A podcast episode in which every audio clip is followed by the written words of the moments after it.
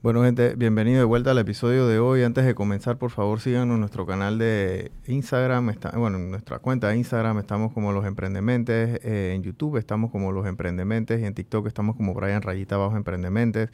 Gracias también a nuestro patrocinador, eh, Más Móvil Negocio, que hace esto posible. Y también a la invitada del día de hoy, que viene a contarnos su, su historia. Eh, compartan el contenido de ella, compartan el contenido de nosotros, que es la mejor manera de nosotros apoyar a los emprendedores.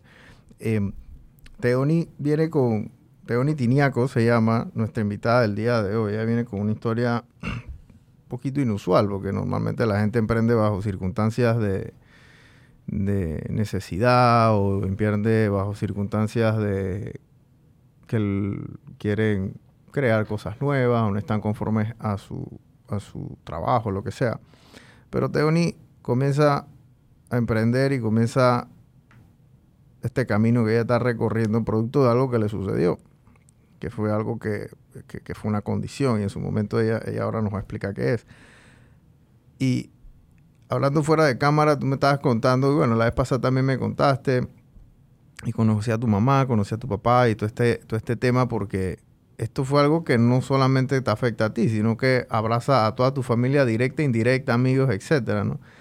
Y cuéntame, bueno, que ya me lo sé el cuento, pero cuéntame de vuelta, cuéntanos a nosotros qué fue lo que te sucedió exactamente que te llevó a, hacer lo que estás haciendo ahora, básicamente, ¿no? Sí, bueno, muchísimas gracias, primero que todo.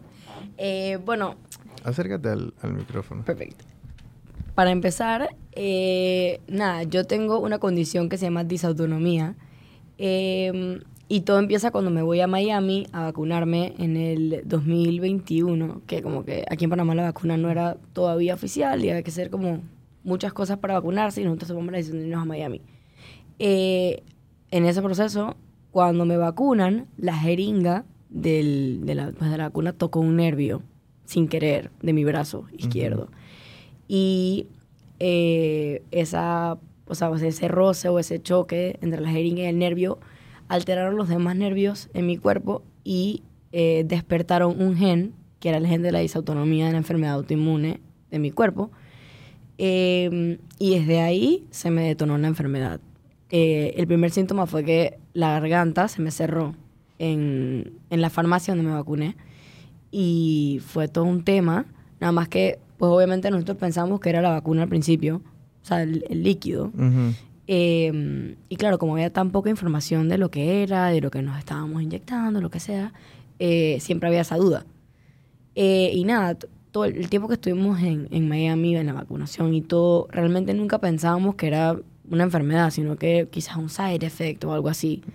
Em, hasta que regresamos a Panamá, yo empecé a tener ciertos episodios de desmayos eran como una persona desmayándose, pero yo estaba consciente, o sea, yo podía escuchar, podía moverme de cierta, como que muy rara manera, pero me podía mover. Eh, y nada, obviamente mis papás se alteraron, o sea, dijeron, ¿qué es esto? ¿Qué es esto? ¿Qué es esto? Y acudimos al, al hospital aquí en Panamá. Eh, apenas llego a, al hospital, yo me acuerdo tener las manos blancas, o sea, horrible toda la cara. Yo comía como en cuatro días, o sea, era horrible. El azúcar estaba en el piso, todo muy, o sea, como, nada estaba en orden realmente. Em, y apenas entro al hospital, eh, viene un doctor, varios la verdad, y toman la decisión de hacerme eh, un ultrasonido del corazón, porque notaron que mi presión arterial estaba bajita. Bien bajita, para no decir otra cosa. Eh, al igual que el pulso. Em, notaron que mejor era eh, ver el área del corazón primero que el resto. cuando llega este, este doctor a hacerme el ultrasonido, yo me acuerdo que como tenían mascarilla, claro, pandemia, o sea, vamos a entrar en, en, en en la foto de ese momento, pandemia, o sea que casi ni le podía ver los ojos a los doctores. Me acuerdo tenía ojos azules así, fuerte, fuerte, y se puso como pálido. Y nada, llamó a las enfermeras y mis, mis papás estaban haciendo un PCR porque para poder estar en emergencias PCR, y regresan y le dicen como que, oye, ahí hay que internarla, mejor vamos a tomar esta decisión porque el examen no salió óptimo y tenemos que tenerla bajo una, o sea, ba- bajo, bajo un... Bajo observación. bajo observación por un tiempo. Eh, vamos a conectarla a una máquina en UCI, pero va a estar en un cuarto normal. O sea, no va a estar en UCI, sino que conectada a UCI. Por términos de COVID estaba todo saturado, por ende no... Y, y la decisión era tener, tenerme también lejos de ese ambiente, porque si se me contagiaba COVID o algo, era peor. Entonces, nada, estoy en el hospital conectada a la maquinita de UCI, conectada a una maquinita de oxígeno también, porque no estaba oxigenando bien, y tenía de los dos brazos las dos venas eh, con intravenosa de hidratación, porque me deshidrataba por minuto. O sea, si se, me acuerdo que si yo doblaba el brazo y dejaba de pasar el líquido, me deshidrataba y me podía desmayar. O sea, era costar minutos que ya estaba en el piso o que en, en la cama ya andaba con la cabeza para abajo, horrible. Eh, y en la primera noche del hospital, o sea, los doctores como que, que se pusieron de acuerdo para internarme, era un, un buen grupito como de tres doctores. Eh, Y ahí nadie sabía qué era lo que tenía. O sea, Nadie- ellos estaban tirando una batería de exámenes y ellos estaban tirando exámenes para ver qué salía y al final... Y entonces como que nunca supieron tampoco, porque... ¿Y cuánto tiempo pasó de ese, de ese ir y venir? Porque tú saliste del hospital, después entrabas, como que te mejorabas, empeorabas y... eran 20, fueron 25 días en el hospital. O sea, sí, que Casi sin un parar. mes, Casi un mes, En literal. tiempo de COVID. Correcto, en tiempo de COVID. Horrible. Y no, o sea, no. Cuando yo llegué, ellos dijeron, ella acaba de venir de Miami. Si en Miami no le dijeron que tiene, porque eso fue lo que pasó, o sea, no me dijeron nada cuando estuve allá en el hospital. Acá, vamos a ver qué hacemos. O sea, literal, no me dijeron como que nada específico. Y que si allá no pueden, entonces ellos no- o sea, vamos a ver, digo, Vamos a ver acá qué vamos a hacer por ella. vamos a cobrarte 20, 25 días en el hospital, pues. para decir que hicieron algo. No, bueno, sí. Entonces paso por eh, un montón de exámenes eh, que ellos fueron los que como que empezaron a, desca- empezaron a descartar. Siento que eso fue lo que empezaron a hacer. Sí, eso es lo que hacen. Porque dijeron, ¿no? bueno, no sabemos qué es, no tenemos idea de por qué todos estos síntomas se están mezclando. Porque eran un montón de síntomas que uno no tiene que ver con el otro, pero se mezclaban. Y Claro. nadie entendía nada. O sea, Producto de lo que es la dise- dis- Disautonomía, correcto. disautonomía. Para contexto, disautonomía es la disfunción del sistema autónomo.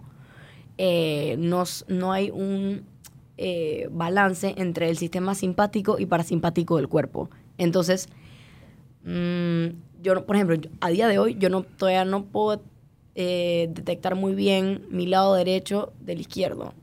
Acabo, acabo de literalmente decir derecho izquierdo con mi mano izquierda a mi derecha, o sea, al revés. No, no, no tengo sensor bueno, o sea, puedo manejar todo eso, pero como que cuando me toca diferenciarlo me cuesta. Esa parte de, de ubicarte Es- en el... en- Sí, no, no es la mejor. Y entonces el sistema autónomo es ese sistema que, o sea, lo- digo, yo, yo sé un poquito de esto porque, bueno, mi mamá es doctora, pero es... El, el corazón no le pide permiso a nada, no te pide permiso a la cabeza, pues es la más late. Exactamente, esa es la mejor manera de explicarlo. Dice que el estómago no le pide que, mira, te voy a hacer la digestión. ¿Puedo hacer la digestión? No, o sea, tú da, pero tu mano sí, obviamente tú la puedes mover. Y así mismo el hígado, eh, o sea, tu sistema, eh, no sé, todo, o sea, todo- todos los órganos de tu cuerpo, la mayoría, pues, o sea, ellos, ellos, ellos funcionan de una manera independiente. O sea, ellos funcionan y ya, ¿no? Al pasar esto, yo no, mi cuerpo no está funcionando, o sea, no están, o sea, están, es más, me acuerdo una vez, ya después de meses, meses, meses eh, dentro de la terapia, ¿verdad? que el doctor me dijo, ay, wow, uno de los doctores que ahora voy a explicar quién es, me dice como que, ay, wow, tu vaso, que es un- si no me equivoco, es un órgano en el Ujú. cuerpo, disculpen, o sea, hay muchas cosas por las que he escuchado y ya me enredó, pero me dice, ay, acaba de despertar. Y yo como, que, ¿qué? De que sí, sí, es que no ha estado como que funcionando muy bien los últimos meses. Wow. O sea, eh, mi cuerpo estaba completamente enredado. Entonces, claro, estos doctores simplemente... Y eso es algo neurológico. O sea, eso es una condición Es una neurológica. condición neurológica. Empieza por ahí. Ok. Entonces, los doctores empezaron a hacer como, ok, una lista de cosas que iban tachando, pero los exámenes, yo tenía que estar por lo menos óptima para poder entrar Ujú. a la sala de exámenes. Y había el primero que me tenían que hacer que se llama tilt test, que es con el que literalmente te dicen, ok, ¿tienes esa autonomía o no? Es igual como cuando te haces el de la diabetes, que tomas el azúcar, es igual. O sea, te diagnostican y te dicen, tienes esto. Perfecto. Para yo entrar a hacerme ese examen, no, ni siquiera estaba preparada porque mi corazón, ni mi pulso, ni nada era un riesgo que yo entrara al, al- al examen. Entonces los doctores esperaron un tiempo eh, para poder hacerme ese examen, como para menos des- descartar disautonomía. Eh, Porque eso no es algo muy común. no es común. No es común, pero como que ellos habían tenido cierta información y data del... Bueno, ya después que habían desca- descartado tanta cantidad de condiciones, Sí. me imagino que dijeron de que, bueno, a lo mejor puede ser esto y se van por ahí, ¿no? Hubo exámenes que mandamos a Estados Unidos, exámenes neurológicos que me hicieron de todo tipo. O sea, me acuerdo que hasta con un- como con unos guantes me pasaban como, como corrientitas por, por las piernas. Era rarísimo, de todo tipo. O sea, me conectaron cositas a la cabeza, Ujú. todos, todos los posibles. Em, y la primera noche en el hospital, o sea, ellos como que esperaron que me- yo me estabilizara. Tuve primer desmayo. O sea, dispa- disparadas las máquinas en UCI, en el cuarto, o sea, todo el mundo dice, ¿qué está pasando? Yo desmayé en el cuarto. Entonces, como que los doctores empezaron a ver que tenían que acelerar este proceso porque no, o sea, yo no iba para mejor. O sea, el, el, el IV que me estaban poniendo no era como que me estaba estabilizando, sino que me estaba manteniendo viva. Entonces, em, la medicina con la que el doctor dice que, bueno, yo creo que tú tienes esto, sin hacerme el tilt test, yo creo que tú puedes tener disautonomía. Porque tienen data de otros países y de otros lados que Y tú por no sabías, vacuna- tú no tenías idea qué era. Tú corriste para Google para ver qué era. Yo dije, de ¿qué es eso? Google. ¿Qué es es lo peor. disautonomía? Lo peor que puedes hacer, nunca entren a Google a preguntar. Se sienten mal, nunca pregunten a Google. Porque tienes nada. seis días de, de vida, te va a decir. Sí, sí, sí, literal. No, no, fue así. Dije, ok, tienes, puedes tener cáncer. Yo dije, ¿qué? No, me voy a morir mañana. Entonces, cuando eh, el doctor me dice, puedes tener esto, pero hay esta medicina que se utiliza para estabilizar la presión, que se llama fluidrocortisona. El problema es que en Panamá, no, en ese momento, por, por lo menos, no tenía registro sanitario. Por ende, no la vendían aquí en Panamá y era la solución en el momento como para que me pudieran hacer los exámenes, o sea, para poder yo avanzar un poquito. Entonces, nada, no había registro sanitario, no podemos adquirir la medicina aquí en Panamá. Se puede, se puede consumir en Panamá, el problema es que no la venden. Mi papá movió cielo y tierra, es la verdad. Mi mamá también. O sea, Consiguieron la pastilla. Y la que es una pastilla bien económica, gente. Eh, o sea, no, no es, es como una Tilenol, una cosa así. Sí, o sea, sí, no, o- es, no, es no es, no es algo dije, extremadamente En- caro. O sea, Y no es muy lejos. O sea, en Costa Rica, en Colombia la venden, la consumen como si nada. O sea, y, y no es tampoco ¿Y muy eso para qué lo usan? Para regular eh, la tensión arterial. Ah, ok. O sea, es una pastilla para la presión. Es bastante básica, sí. Lo más básico, it gets, literal. Entonces, em, cuando, o sea, como no tenían esa medicina y tenemos que esperar un tiempo, em, empezaron a, a- meterse más doctores para, para otros exámenes, ¿no? Eh, neurólogos, psiquiatras, porque por un tiempo pensaban, ah, no, es mental. O sea, se volvió loca, literal. Se está desmayando porque está loca, se está disociando y se volvió loca. Entonces, me acuerdo todavía que dentro de tantos doctores que entraron a mi cuarto, que fu- fueron como 10, yo creo, más de aproximadamente 10 doctores, digamos. Eh, uno fue un psiquiatra que ya a día de hoy, que han pasado dos años, hoy cumplo eh, dos años de haber caminado la primera vez. Ahora explicaré por qué la primera vez. Eh, el psiquiatra entró, me dijo que nada, que, que yo tenía que pensar en, en otra cosa, que yo estaba en otro lugar y me puso un PowerPoint a explicarme cómo funcionaba el cerebro. Cobró y se fue. Y yo todavía a día de hoy no entendí por qué otros psiquiatras que me han ayudado mucho, ese específicamente no. Pero bueno, el tema es que cuando pasé por mi psiquiatra, mi psicóloga no podía venir al hospital por el COVID, o sea, era un tema y yo no podía tener esa terapia que yo tanto necesitaba. Yo hago terapia psi- psicológica de hace siete años, o sea, de toda la vida, literal, casi toda la vida. Llevo haciendo terapia, yo tengo 18 años, voy a cumplir 19 y digamos que en mis teenage years empezó como que la cosa difícil para mí socialmente, con mi cuerpo, la autoestima, no sé qué, y yo empecé terapia y para mí era súper importante tener a mi psicóloga conmigo para poder expresar cómo me sentía. O sea, yo estaba, estaba muerta de miedo. Eh, entre las máquinas, los sonidos, los doctores con estas palabrotas que yo no entendía. Y esto es en pandemia, que no tiene, o sea, no puedes tener visita. Estás como en una cárcel, literal. ¿no? Literal. Y aparte, como yo era menor de edad en ese momento, mis amistades eran menores de edad, entonces tampoco podían venir. O sea, las visitas solamente podían ser mayores de edad. Ujú. Y en mi caso fueron familiares. Y tenían, dije, PCR y tenía, era, sí, era un, PCR, o sea, era un protocolo. Era un protocolo entrar a mi cuarto. No, era un protocolo, entra, o sea, en- Entrar entrar al al hospital, hospital. era una locura. O sea, la gente que dio a luz en esa época, Sí, sí, eso fue, eso fue fuerte. Entonces, pasas por este asunto, tú sales del hospital. pero pasa realmente el- lo más importante, sino que me hacen el tilt test, el examen, Ajá. que es el de 70, te ponen en 70 grados en una mesa, igual casi igual que esta, te Y cuando me hacen el examen, que ya se estabiliza un poquito más mi presión porque conseguimos la pastilla, rarara, y me da un paro cardíaco En el examen. en el examen. El examen no está esto no está supuesto a pasar. Sea, esto no- el examen es Sí, algo yo creo que son- súper sí, friendly, es sí. como si te salten la sangre. No está supuesto a pasar que te dé un paro cardíaco en la mitad. O sea, eran, me acuerdo que éramos el doctor, un enfermero y yo. O sea, ¿y tú, y tú, estabas, tú estabas consciente en ese momento? ¿O tú, Eh, el examen, me, me- cuando me levantaron a los 70 grados, yo me empecé como a marear. Yo como que, mm, me duele un poco la cabeza. Ahí no me acuerdo de nada. Solamente me acuerdo cuando me estaban como tocando el pecho y había mucho como que me estaban tocando demasiado. Me estaban como moviendo la cara, me, me echaron hasta agua. Y era el doctor y un enfermero. Y el- la intravenosa, Ujú. ya. O sea, no había más. Y yo me acuerdo que cuando me levanté eh, del, del- del paro cardíaco, el doctor estaba demasiado acelerado y asustado y frustrado. Y como que yo también me asusté porque me desperté y tenía los ojos me palpitaban.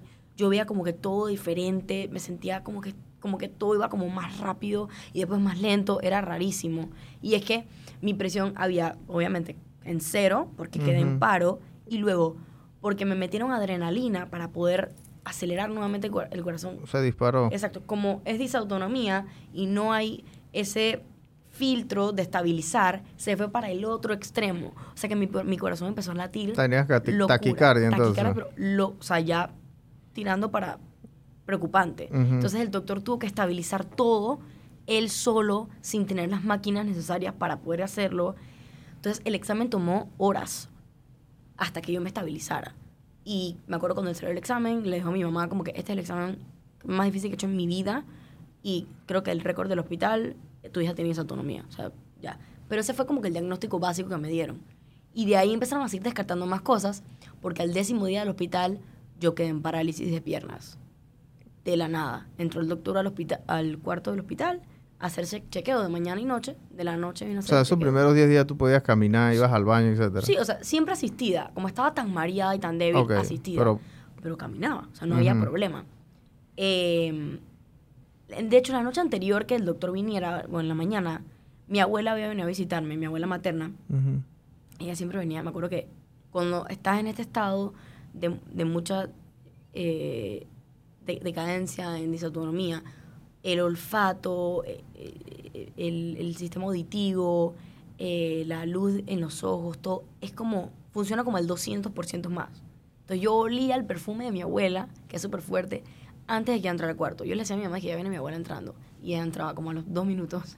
O sea, era algo que yo todavía no sé cómo pasó, pero pasó. Entonces el tema es que ella me vino a abrazar y yo me le desplomé en los brazos.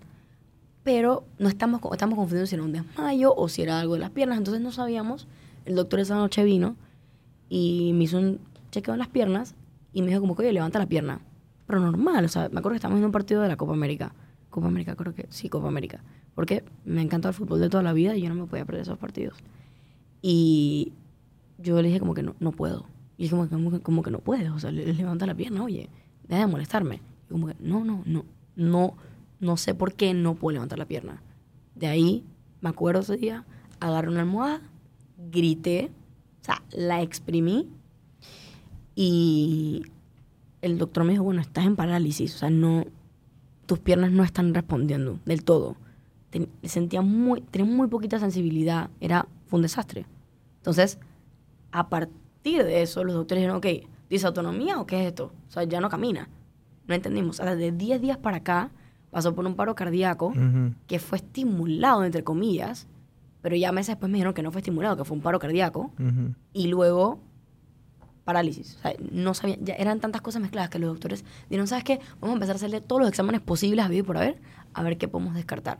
Y ahí es cuando empezó el trauma, el miedo, yo no puedo dormir de noche en el hospital, nada. Mi papá y mi mamá me acompañaban en el cuarto por ser menor de edad, pero realmente porque ellos siempre estuvieron para mí y siguen siendo los pilares de mi vida.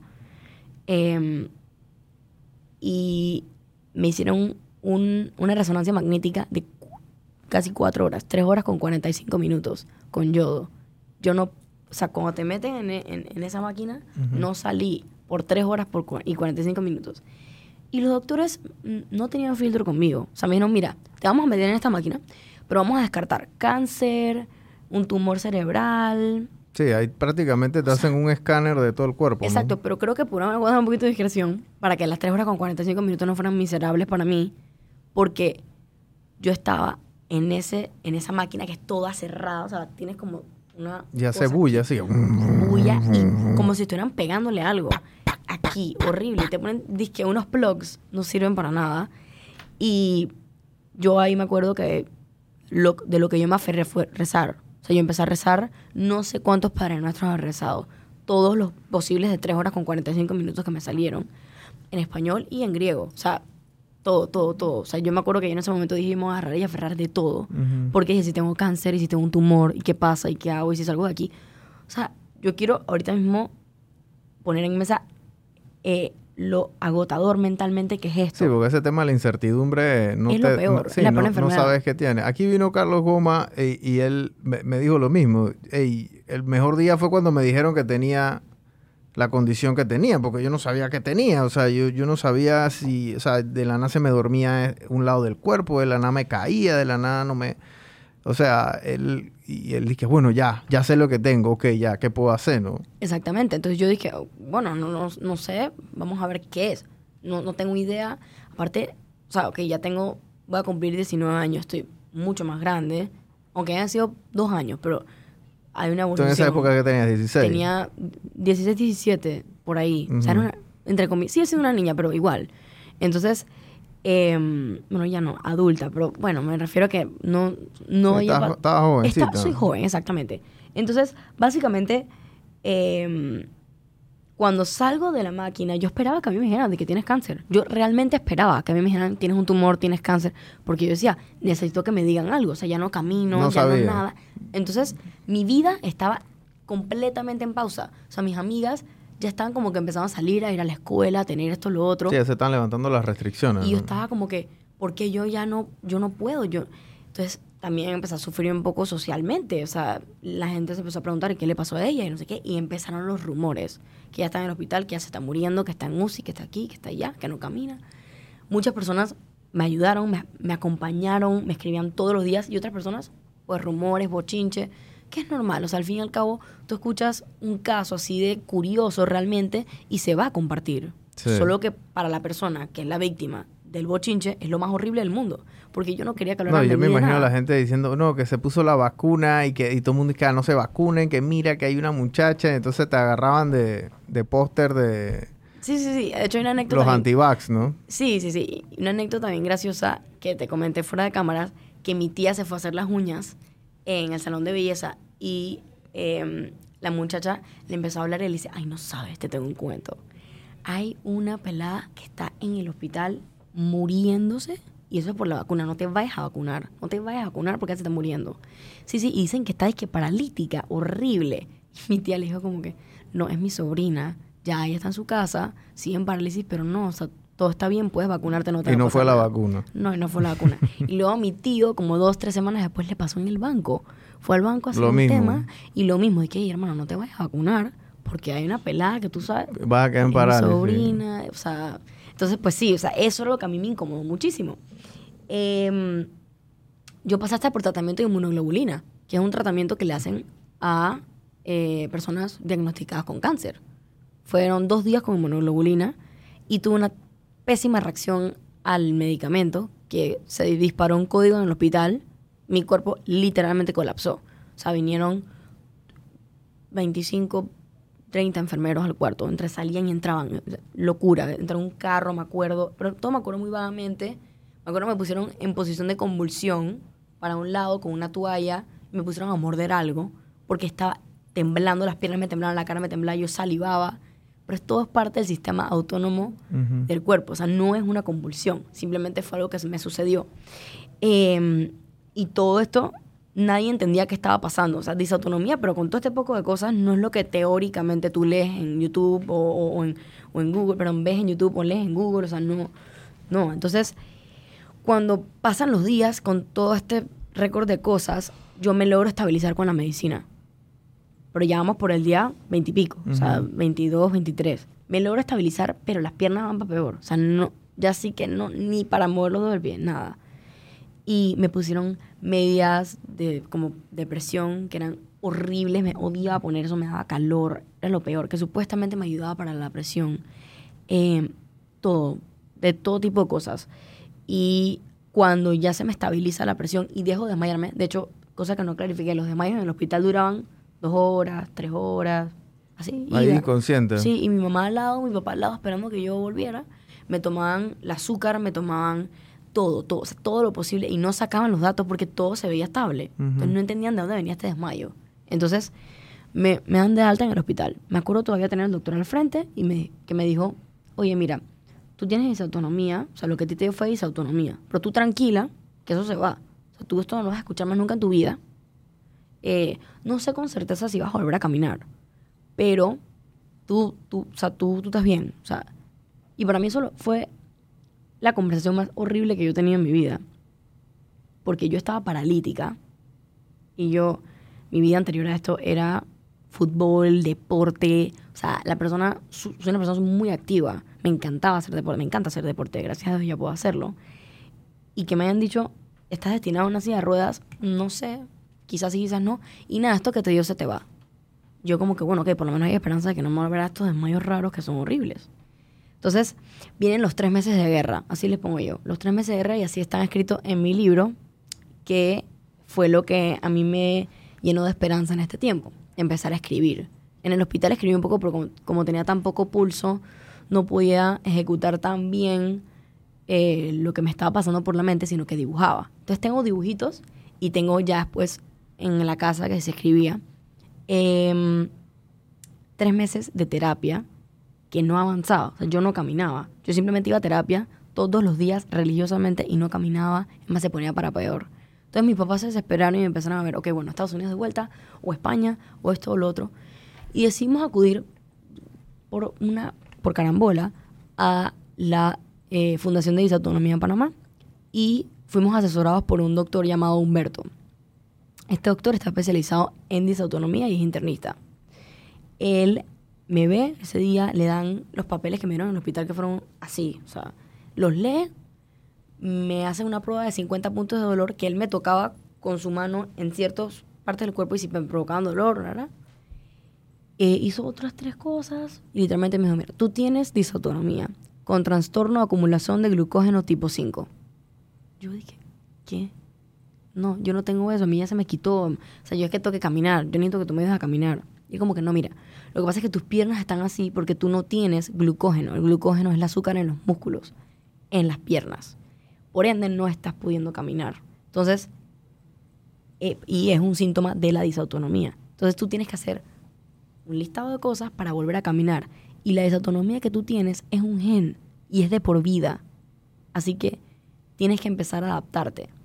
Tienes que dejar de comer gluten, tienes que dejar de comer lactosa, tienes que dejar de comer esto, lo otro. Me acuerdo fue un listado de un montón de cosas que me dijo. Eh, literalmente me cambió la vida. O sea, me dijo, no puede, antes de comer tienes que tomarte una pastilla que es una- un bloqueador de histamina. Yo dije, ¿qué es histamina? ¿Qué es esto? Eh, tienes que tener muchísimo cuidado con el azúcar. Tienes que tener mucho cuidado con eso. O sea, todo. Mi vida cambió todo, todo. O sea, toda la alimentación, tu dieta, todo cambia, Todo. es producto de, no puedes usar perfume. De este tema de la desautonomía. No puedes usar perfume. eh, tienes que tener mucho cuidado cuando pasas por gasolineras, cuando ves a alguien fumando. Que por el olor. Por el olor, porque se te va a cerrar la garganta. O sea, Tienes que tener todo, todo. eh. Me acuerdo que ya había momentos en mi vida que yo, este doctor, un amor, lo quiero muchísimo y, y me acompañó, me acompaña en este proceso todavía. eh, y me dijo, eh, literalmente escríbeme lo que sea que necesites. Y yo le escribía todos los días, como tres veces. Ujú. Puedo hacer esto, puedo hacer lo otro. Sentí que tenía una dependencia al, al doctor porque no tenía idea de qué estaba pasando en mi cuerpo. Y ese es el mío más grande del mundo. No saber qué tienes. No saber de todo lo que hacías antes, si puedes hacerlo ahora. Y si te da un paro cardíaco de vuelta. Ujú. Y si quedas paralítica de vuelta. Entonces, em, cuando hice la terapia, él me hizo un empezó a hacer un tratamiento intramuscular, que me inyectaba un líquido, me inyecta todavía un líquido, eh, y ese líquido bloquea ciertos músculos que agotan el azúcar del cuerpo, y poco a poco con terapia logré caminar.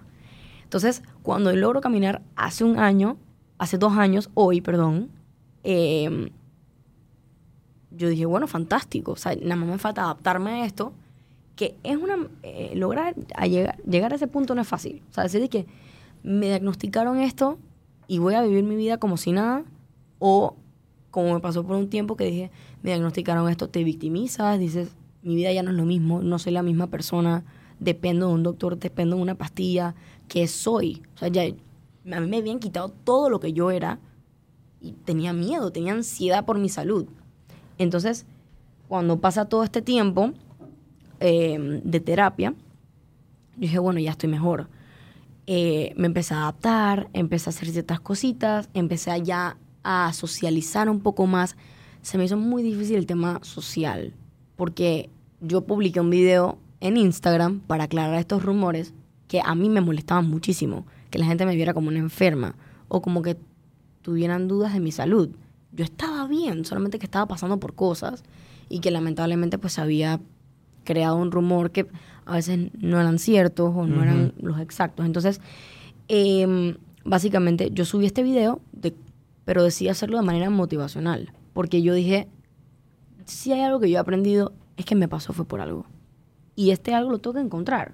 Pero vamos a empezar porque voy a subir el video con un motivo. Y el motivo es que todo este bochinche y en las redes sociales y esto y lo otro que se comunica, es que se haga bien y que se comunique, sí, sí, pasé por todo eso, sí, sí, sí, pero yo tomé la decisión de que yo iba a caminar, aunque a mí me dijeron, no sé, yo no escuché eso, yo dije, yo voy a caminar, yo me voy a parar de la silla de ruedas. Y no importa, yo no voy a estar destinado a eso, iba a hacer todo lo que esté dentro de mis manos para poder salir de ese círculo De esa situación en la, que, en la que tú estabas. Exactamente. Entonces pasa el 2022, que fue un año fantástico. O sea, yo conocí amigas, perdí amigas, muchas. eh, corazón roto de todos los aspectos posibles. O sea, me sentía muy culpable con mi familia, me sentía muy culpable por provocarles miedo. Miedo a que me volviera a desmayar y que estuvieran pendientes de mí siempre, mis abuelos, mis tíos, mis primos, todos era una, es una culpa que todavía estoy trabajando en ella, de que de no sentirme culpable por lo que me pasó, sino que me pasó y nadie tiene la culpa.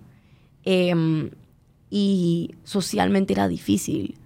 Es difícil todavía, ¿sabes? Hasta cierto punto, porque siempre dar una explicación, siento que dar una explicación, y no es así. Eh, o sea, porque si voy a comer a un lugar y me, como- me tomo una pastilla, pero no puedo comer la pasta, no puedo comer el arroz, me preguntan, ¿pero por qué no te lo comes? No, pero es que no puedo porque...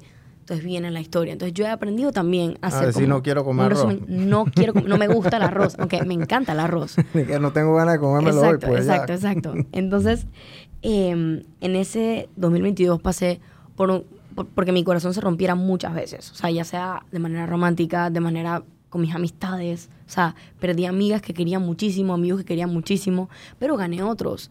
Eh, y no necesariamente por un tema dramático, por peleas. No, fue por cosas de la vida y porque simplemente las personas tomaron su distancia y tomaron su, su, su, camino, porque yo también tenía que tomar el mío solo que yo no lo sabía en ese momento, que tenía que pasar la página y seguir con lo que la vida me, venía enseñando.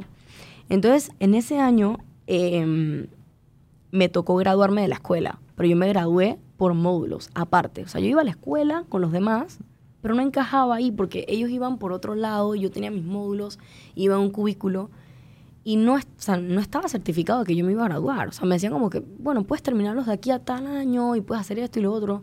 Y te vamos a hacer lo posible para ayudarte en mi escuela, que fueron lo máximo. O sea, a día de hoy soy muy agradecido con ellos, porque fueron lo máximo. Conmigo con mi familia, agradecidos todos, en realidad. Eh, y yo en diciembre me gradué y agarré mi diploma el mismo día que toda mi promoción. Yo hice dos años en un año escolar. O sea, do- dos años escolares en un año. Wow. O sea, 11 y 12 los hice en un año. O sea, me senté con un tutor que a día de hoy le guardo muchísimo cariño también porque él me apoyó en todo y me gradué. Entonces, em, cuando me gradué de la escuela, bueno, vienen todas estas fiestas que empecé a ir, empecé a socializar. Era raro al principio también tener atención. Para mí era raro. Claro, como yo tenía 16 años cuando entré al hospital, pero también pandemia. O sea, yo pasé, todos pasamos por pandemia, encerrada. Entonces, mm, yo cumplí 15 años y mis 15 años hasta 16 fueron en pandemia. Y luego, después, enferma. Entonces yo como que no tuve ese proceso en que la niña sale, que tienes dates, vas a las discotecas o esto o lo otro. Yo eso no, o ibas a las casas o a las reuniones, yo eso no lo viví sí, esa generación, normalmente. Esa, generación tuya le, Exacto. le hizo falta ese dos, tres años de, ese pedazo. La, cosa que a ti, contigo fue más agresivo. Un poco, sí. Entonces, cuando yo empecé a tener toda esta atención y también quererla y buscarla, fue todo un tema. Empecé a hacer mucho terapia porque me empecé a sentir muy insegura. Eh, entonces fui, me, empecé a hacer, me empecé a volver mucho más consciente de mis acciones y de todo lo que yo hacía y de cómo podía ser percibida. Em, entonces fue un gran challenge para mí porque dije, tengo que afrontarlo o me victimizo. Claro. Entonces em, empecé a hacer cosas eh, fuera de mi zona de confort. Eh, tengo una amiga que todavía, o sea, somos, somos amigas todavía, o sea, ya se va para España a estudiar, pero somos unimugre. Y con ella empecé eh, un emprendimiento que se llama Agapi Experience, que empezamos a hacer eventos. Hemos hecho tres eh, y hemos trabajado con, con, ciertas marcas, con un restaurante para crearles contenido. ¿Y cómo hacen los eventos? ¿Qué, hacen en el evento? Como que... Hemos hecho de todo tipo. Hemos hecho sip and paints, trivias, hasta un torneo de beer pong. Eh, creado con, hemos creado contenido también fuera de, eventos. Y fue algo que a mí me fascinó, porque me sentí demasiado capaz de algo que yo en mi vida me imaginé que iba a poder, porque en mi cabeza yo estaba destinada a ser una enferma. Por más que dije, no, me voy a parar de la silla de ruedas, mi cabeza me jugaba conmigo y decía, no, no, tú estás destinada a estar enferma y a ser una enferma porque tú no puedes comer esto, o porque tú no puedes hacer esto, o porque tú no puedes salir. Y cuando sales al día siguiente estás cansada. Y cuando te paras todos los días en la mañana te duelen las piernas, te duele el cuerpo, te duele el cuello. Y es todo por los 50 puntos de dolor. Entonces, em, cuando empiezo a hacer más cosas, me viene una gigante sorpresa. Yo estaba abrumada mentalmente, muy, muy abrumada, con pensamientos obsesivos de ¿por qué no me pasa esto? ¿Por qué no hago lo otro? ¿Por qué? ¿Por qué? Porque siempre el y sí, el por qué. Y yo me volvía loca social, pero claro, porque no sentí que no tenía práctica, entonces no sabía cómo actuar. Eh, me acuerdo que acaba de, de, dolerme algo muchísimo que había sucedido y que por segunda vez en silla de ruedas.